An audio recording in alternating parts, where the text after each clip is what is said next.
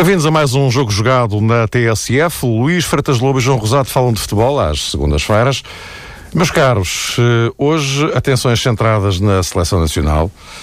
Uh, aquilo na sexta-feira não, não, correu nada bem. Um empate com, com Israel, naquelas circunstâncias todas que nós podemos uh, testemunhar. Uh, está comprometido, enfim, eu arriscaria em definitivo o apuramento direto para o Mundial do Brasil. A escapatória é o playoff, que também arriscaria dizer é uma inevitabilidade no atual quadro. Mas sei que amanhã é o jogo com o Luxemburgo, já agora convém ganhar, não é? Uh, vamos espreitar um bocadinho esta situação, porque uh, se é verdade que o resultado com Israel foi decepcionante, não foi o primeiro nesta fase de, de qualificação.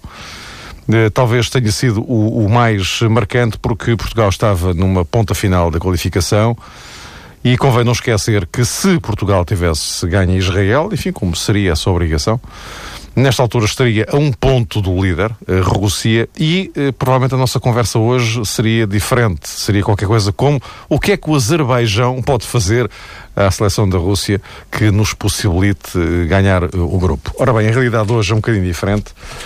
Uh, Luís, eu começaria por ti. O João esteve a comentar o jogo de, de sexta-feira.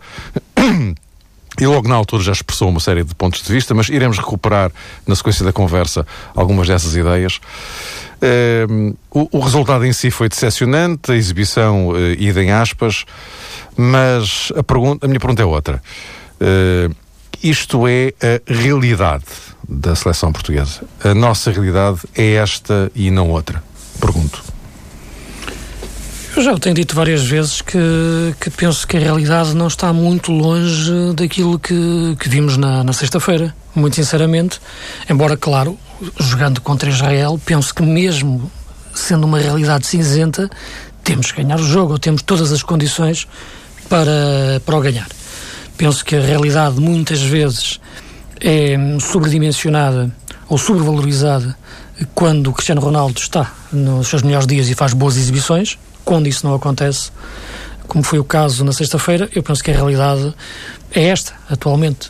Uh, isso tem sido um dos principais pontos até de, de debate com, com, com, o João em relação àquilo que é, na minha leitura, esta geração de selecionáveis de, para Portugal, da seleção portuguesa. E repare, quando eu digo geração selecionáveis, nunca nunca vou, vou, vou uma, uma seleção ou uma geração apenas de 20 e tal anos, não. Penso que tanto pode coincidir jogadores de 20 anos com outros de 30 e, portanto, nesse grupo atual de selecionáveis, que nós vemos chamado plantel, que nós conseguimos distinguir de 23, 25 jogadores que nós percebemos que vão ser os jogadores que vão fazer uma campanha de apuramento para um Mundial ou para um europeu dois em dois anos e que percebemos também que o selecionador distingue esses 23, 25 jogadores pode depois, no decorrer destes dois anos, entrar um ou outro.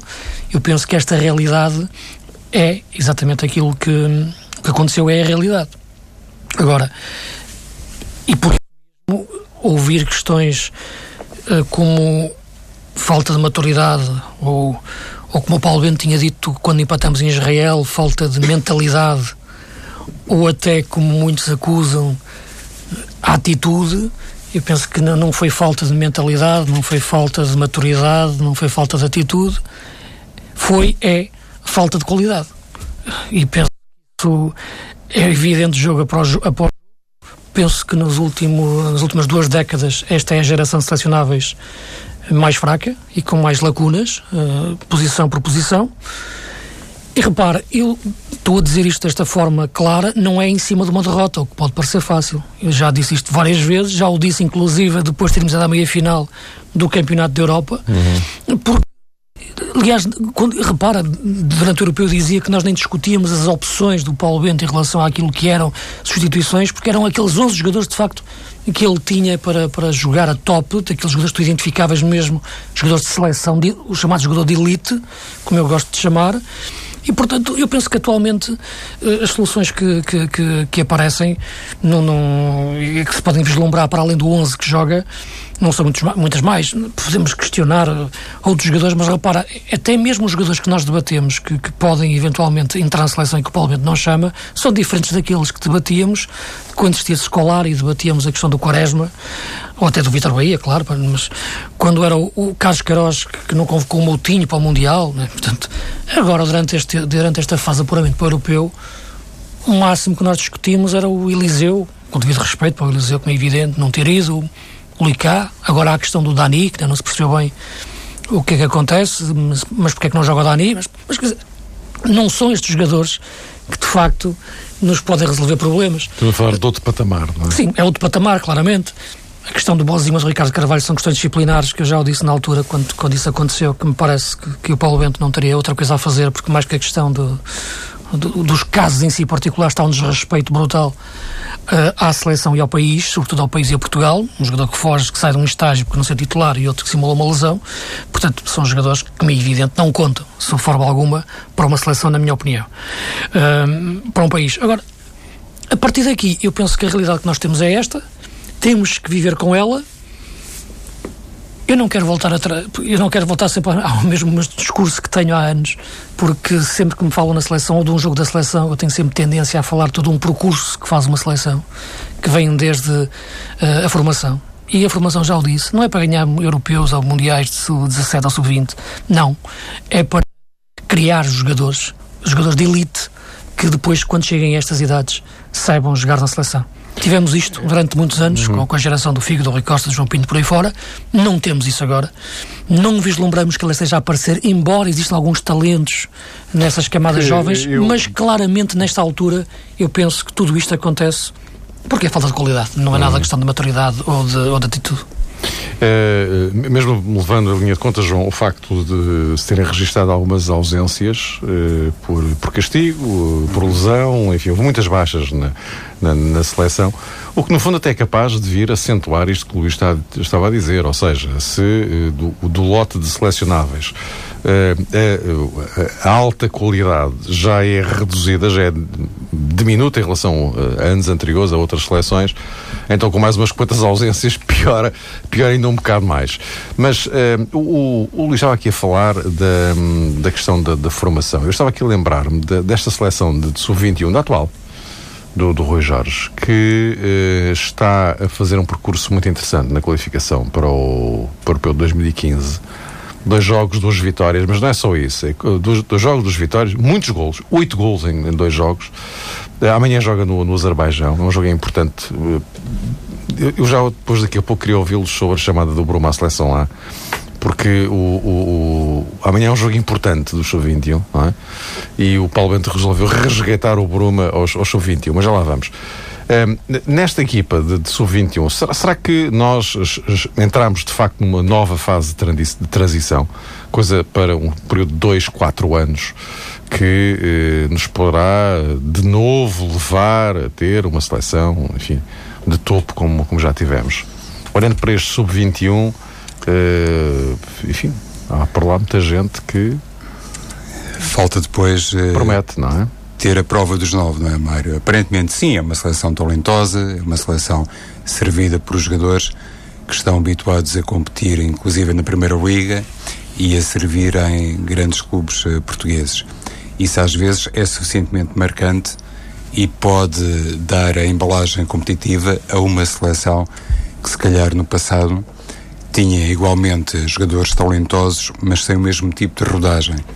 Se calhar, nesta altura, um selecionador como o Rui Jorge tem esse privilégio de contar com jogadores que já estão muito habituados a competir semana após semana e, sobretudo, est estão habituados a vestir camisolas de clubes grandes, sentem o peso da responsabilidade e quando existe esse transfer para a seleção nacional é sempre mais fácil para quem os orienta em pouco tempo queimar essa etapa e fazer-lhes entender que a seleção, no fundo, é o grande clube de Portugal, se calhar de uma determinada perspectiva maior que todos os outros, independentemente de serem jogadores provenientes de Porto, de Benfica, de Sporting e por aí fora.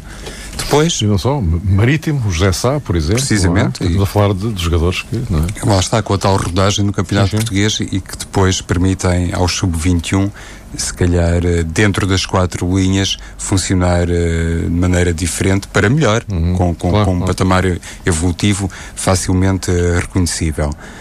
No que toca à seleção principal, é, é, verdade, eu e o Luís muitas vezes debatemos isto.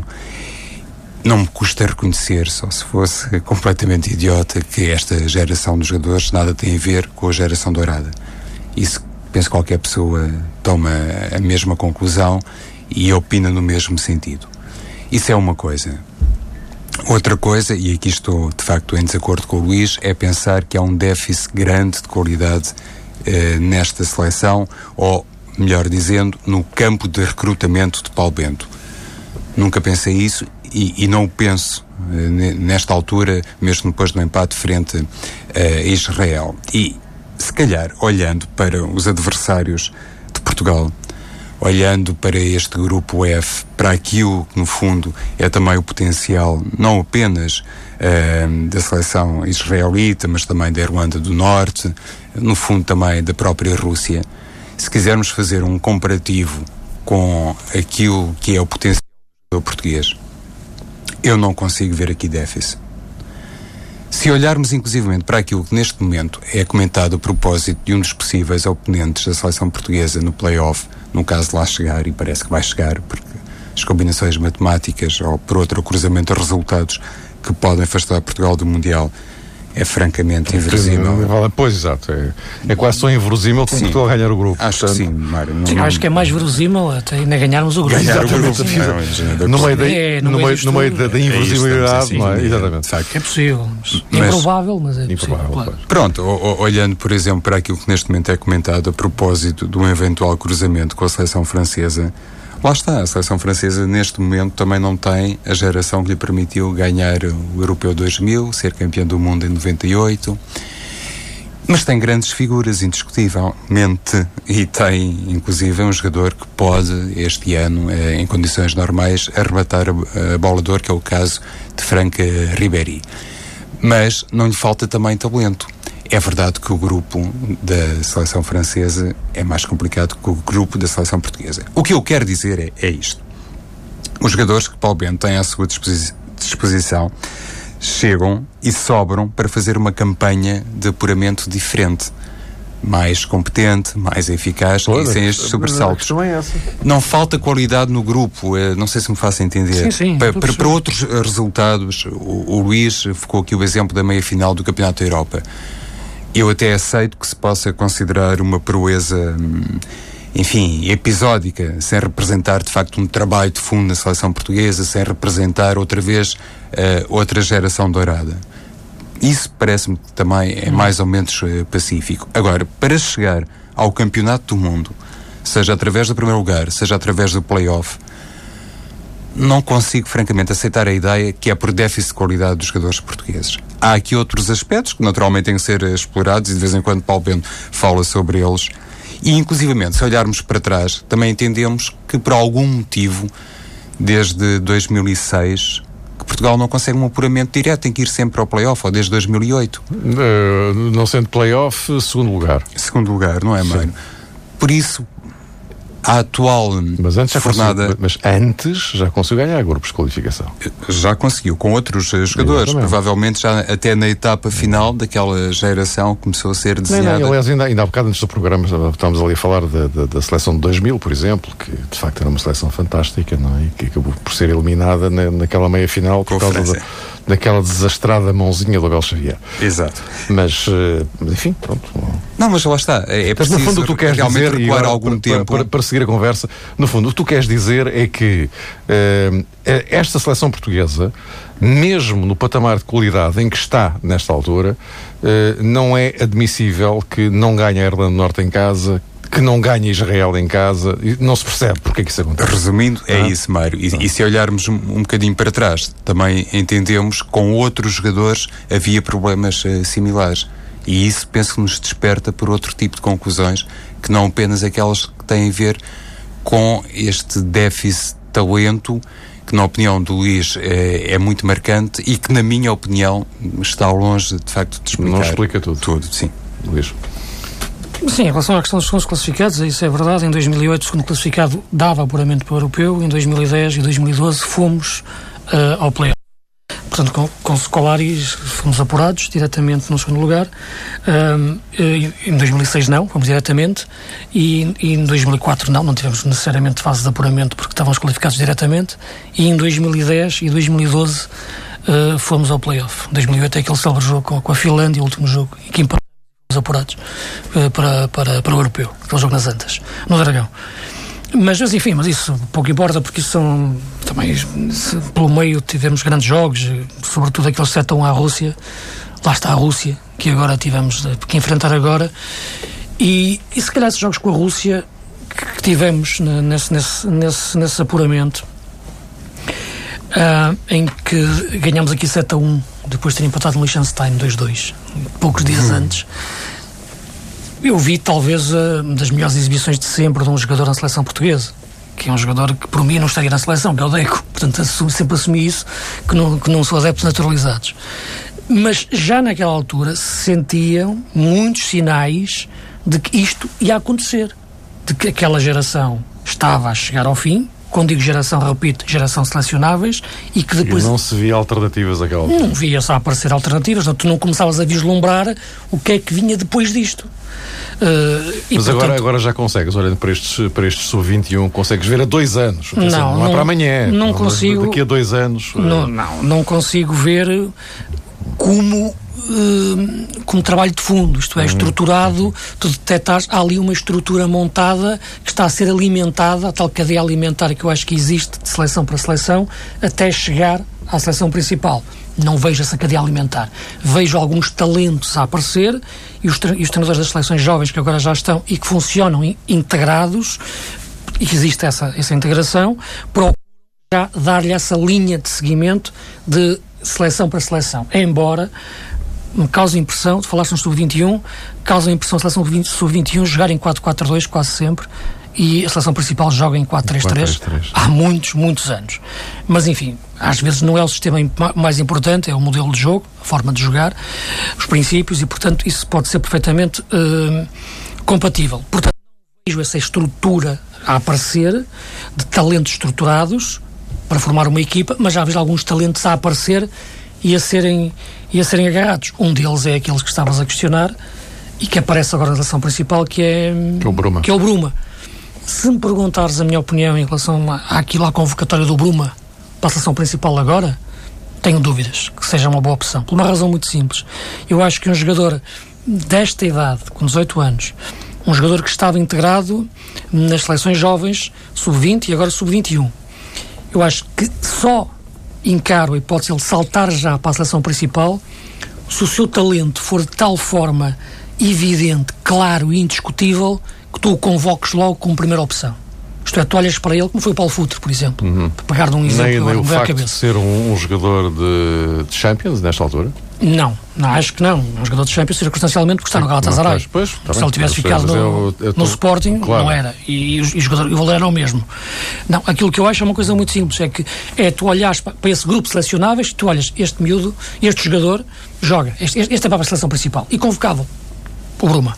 Agora, ele ser convocado eh, porque uh, faltam alguns titulares, alguns titulares habituais para, para o selecionador, uh, porque há lesionados, uh, porque houve algumas lacunas e por situação de emergência vai chamar o jogador à, à seleção sub-21 para virar a seleção principal, eu acho que não é forma de gerir um talento, um talento de 18 anos.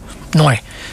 e, portanto, penso que neste momento essa, essa chamada é prematura e apenas só, só evidencia ainda mais aquilo que eu digo, que é a falta de qualidade de selecionáveis. E, portanto, vai-se buscar um miúdo de 18 anos que, em princípio, tu não, tu não chamarias para a seleção nesta altura. É, João, não sei se certamente querás acrescentar mais alguma coisa, só que eu depois queria aqui ainda introduzir o, o tema playoff. Sim, sobre isto uh, que tem a ver com a chamada do Bruma, em primeiro lugar, acho que Portugal, e neste caso Paulo Bento, já tem extremos em, em número suficiente, apesar uh, da ausência súbita de Dani, que foi excluído uh, da seleção portuguesa por lesão. Mas, houve, houve lesão, desculpa, João, sim. houve lesão do Vieirinha, que eu acho que foi pouco, pouco destacado nos últimos tempos, e era um jogador que estava a jogar muito bem na seleção nos últimos tempos. Sim, também era mais uma sim. alternativa. foi uma baixa cabeça, não é? Foi, foi. É um jogador que tenho, tenho visto pouco referido e é um jogador que de facto estava a entrar muito bem, estava a jogar muito bem. Lá está. E hum, a propósito então uh, do, do Bruma, estava eu a dizer que Dani saiu da seleção portuguesa, mas curiosamente, ou talvez não, Dani não foi utilizado sexta-feira em Alvalade. Não sei se Paulo Bento tem para Dani o enquadramento que diz respeito a um jogador do corredor lateral. Eu tenho algumas dúvidas uh, sobre isso. Parece-me, uh, inclusive, que atendendo ao atual leque de indisponíveis em Portugal, Dani faria mais sentido em corredor central e contaria mais como 10 do que propriamente como jogador uh, extremo, como flanqueador.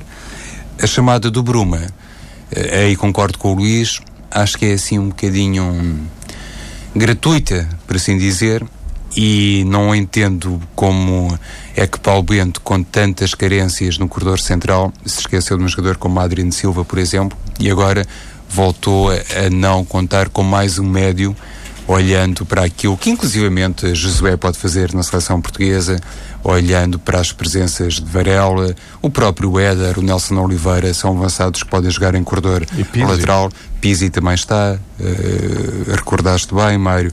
Ou seja, aqui parece-me que hum, é possível detectar essa hum, ausência de raciocínio estruturado que muitas vezes acaba por hipotecar depois a tal renovação uh, das gerações.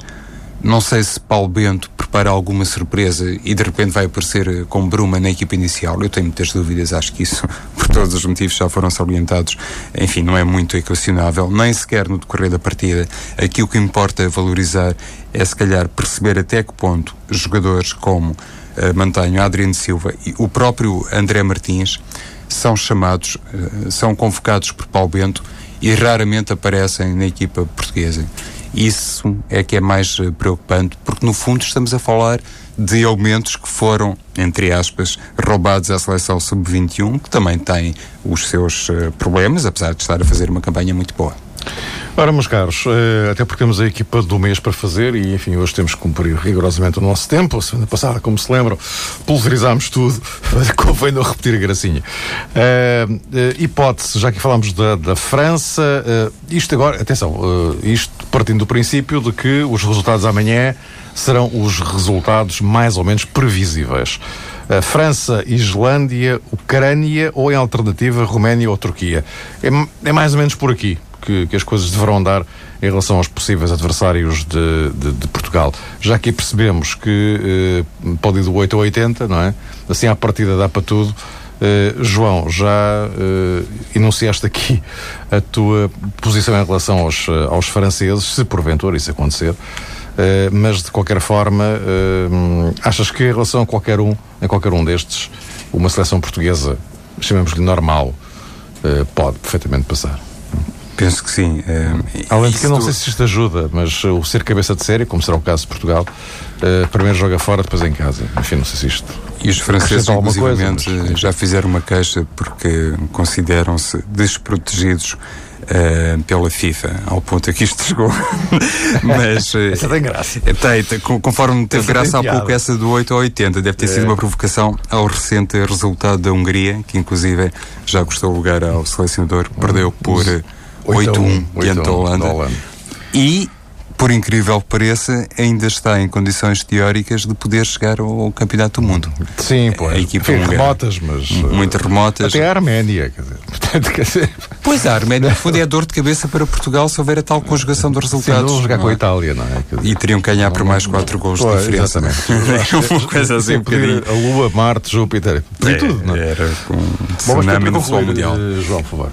Sim, acho que sim. Uma seleção portuguesa com o rendimento normal dos playoffs estaria em condições de chegar ao Campeonato do Mundo. E, e aqui vou inspirar naturalmente nas palavras de Paulo Bento que também não foi ele a descobrir esta tese eh, nem a anunciá-la ao mundo em primeira mão, mas é verdade que o jogador português tem esse defeito quando os jogos são mais eh, fáceis parece que entra um bocadinho menos concentrado e deixa as coisas arrastar-se. E depois, quando é um confronto mais no limite, em que se exige tudo, a partir daí percebe-se que a seleção portuguesa de futebol, mesmo a equipa principal, tem uh, um rendimento uh, claramente superior e não por acaso, acrescentaria eu, uh, conseguiu, por exemplo, chegar às meias finais do Campeonato da Europa, porque aí já era de facto uma competição de cariz diferente. Não, por isso é que as fases finais são um bocado diferentes das claro. fases de qualificação, Luís, para concluir. São, então. são diferentes, mas eu penso que todas as seleções funcionam um pouco nessa, nessa lógica. Os jogos particulares muitas vezes não, não, não têm a mesma não, motivação. Não, não, não, os da, da fase de qualificação, não estou a falar dos particulares.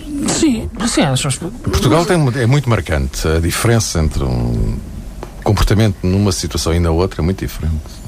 Sim, mas repara, mas eu acho que isso acontece em alguma e em outras seleções também. Em Portugal talvez sim, mas, mas, mas enfim, seria um, um debate mais, sim, um, mais, mais, mais, alargado, talvez. Uh, para concluir, não. acreditas que sim. em qualquer que seja o adversário, em condições normais, sim. Portugal uh, passará? Eu, eu, penso que é assim, se vai for a Islândia. Pela vida, mas vai ter que fazer pela vida, de qualquer forma. Claro, como é evidente. Agora que isto é um pouco prematuro porque ainda não temos o quadro exatamente claro, exato claro, daquilo claro, que é, de que é os, os possíveis adversários. Agora, a, eh, a possibilidade de, de, uma Suécia, da França ou da Ucrânia, em princípio essas equipas vão cair, duas delas irão cair no, no, nos não cabeças de série, a juntar-se provavelmente à Islândia e, e à Roménia, talvez pelo são as minhas leituras sim, é? sim, sim, dos resultados mais possíveis. Como é evidente, se tivermos a, Suécia, a França, a Suécia ou a Ucrânia, o grau de dificuldade é, é, muito superior, como é evidente, àquilo que será a Islândia ou, ou a Roménia. Uh, é evidente que eu, quando refiro que, que, a questão, que não dou muita importância a essas questões da mentalidade, é verdade que a motivação neste tipo de jogos cresce e é evidente que, que, que, os jogadores também crescem, crescem, crescem muito. Agora, não ao ponto de transformar a sua, a sua qualidade de, de jogo em aspectos uh, fundamentais. Uh, e nisso, de facto, uh, eu não tenho muito, sinceramente, sinceramente, a tira da conspiração dos jogos com a França. Eu acho que a França tem ganho os jogos a Portugal porque é melhor que Portugal. nos jogos que tem disputado contra nós. Ganhou-nos em 84, ganhou-nos em, ganhou-nos em 2000. Em 2000, ganhou-nos na meia-final do Mundial de 2006 e ganhou porque foi melhor. Por mais cruel que aquilo foi, porque nos sofreu muito, o painel de Isabel Xavier, tudo. Era Zidane, era Thierry Henry, era o Platini, eram grandes seleções. Uh, agora, se nos lembrarmos da, da, da, mão do Henry no jogo com a República da Irlanda, no último apuramento para o Mundial, arrepia-nos muito, claro. não é? Como é evidente. Agora, não é por aí, não acho que não devemos concentrar nisso. Devemos, de facto, procurar explorar ao máximo a nossa capacidade, que sempre foi a nossa grande força, que é de superar as nossas limitações. Eu acho que a grande arma do futebol português foi sempre, de facto, conseguir ter a imaginação para se defender dos seus defeitos. Isso, de facto, foi sempre a nossa grande arma. Aquilo que é o nosso futebol latino, um futebol mais de contra-ataque, um futebol mais que sabe defender bem para atacar melhor em contra-ataque, saber, neste, saber que há uma altura em que não podemos ter a ousadia de querer dominar muitos adversários, mas podemos ser mais inteligentes do que eles, muitas vezes. Ser mais malandros, ser mais táticos, Aquilo... porque temos grandes treinadores. E eu acho que por aí, de facto, se pode uh, fazer um pouco nesse, nesses jogos e para além disso, aquilo em que eu bato sempre nesse ponto, Cristiano Ronaldo. Estes jogadores vivem, hum. nascem e morrem para estes momentos. É estes momentos que os tornam eternos. É por isto que nós lembramos do, do, do Maradona, do Eusébio, um, do Cruyff e se calhar menos do Di Stefano, que não jogou um, um Mundial, apenas tirando os minutos pela Espanha. E portanto, é estes momentos em que o Cristiano tem que, tem que aparecer. E um Mundial sem Cristiano Ronaldo não tinha piada nenhuma, já lá estão o Messi, o Neymar, e sem Ronaldo não tinha graça nenhuma. Uh, Luís, nós temos uh, dois minutos para cada um de vocês para tentarmos ser o mais sintéticos possíveis em relação à vossa equipa de, do mês, do mês anterior, evidentemente. Uh, vamos começar pela defesa guarda-redes incluído, Luís. Sim, serei, serei rápido.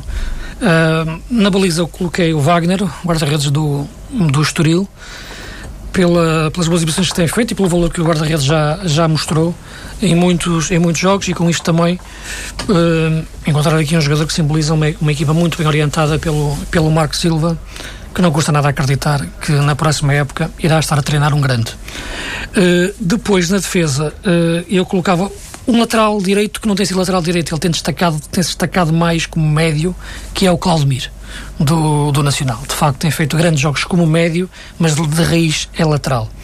Como centrais, o Abdoulaye, do Vitória de Guimarães, emprestado pelo Porto, tem feito grandes jogos, uh, e o Diakité, que é, que é um jogador senegalês que está no, no, no Olhanense, não é o Diakité do Bolonenses.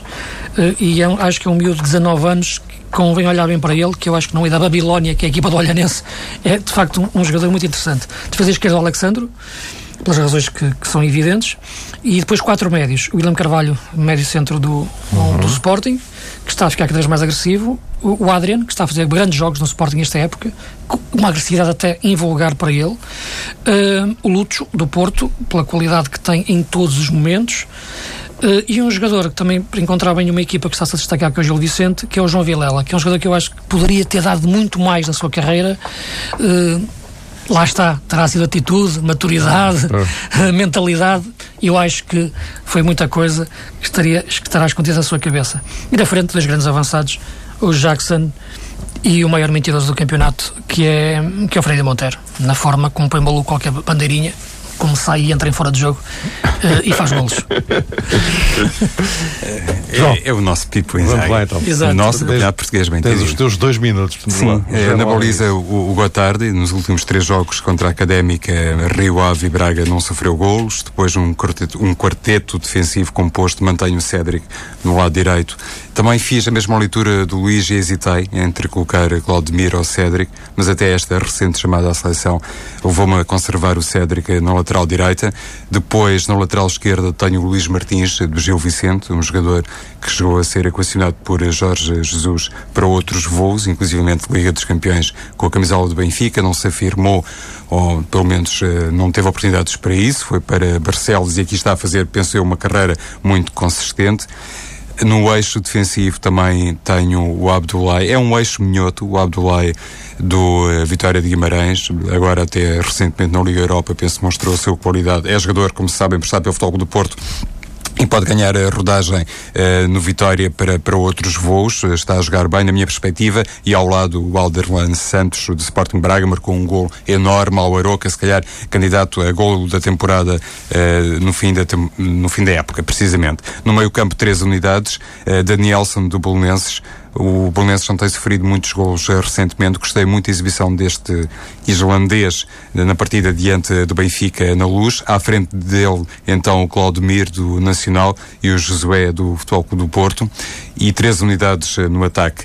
Os incontornáveis uh, Jackson e também uh, Montero. Uh, só não marcou o Jackson ao Vitória Guimarães e o Montero só não marcou ao Rio Ave. Todas as outras equipas uh, ficaram marcadas por golos destes dois uh, colombianos e tem também um terceiro elemento do ataque que é o Rondon do Nacional, porque marcou gols à Académica de Coimbra, ao Rio Ave e também ao Braga, está numa série muito boa e o Nacional está de facto a fazer um campeonato, na minha perspectiva, acima daquilo que era desenhável. Meus caros, voltamos a encontrar-nos para a semana, depois da taça e muito provavelmente já para falarmos aqui do adversário no playoff, o adversário da seleção. Isto porque logo a seguir temos um Porto Sporting. Até para a semana.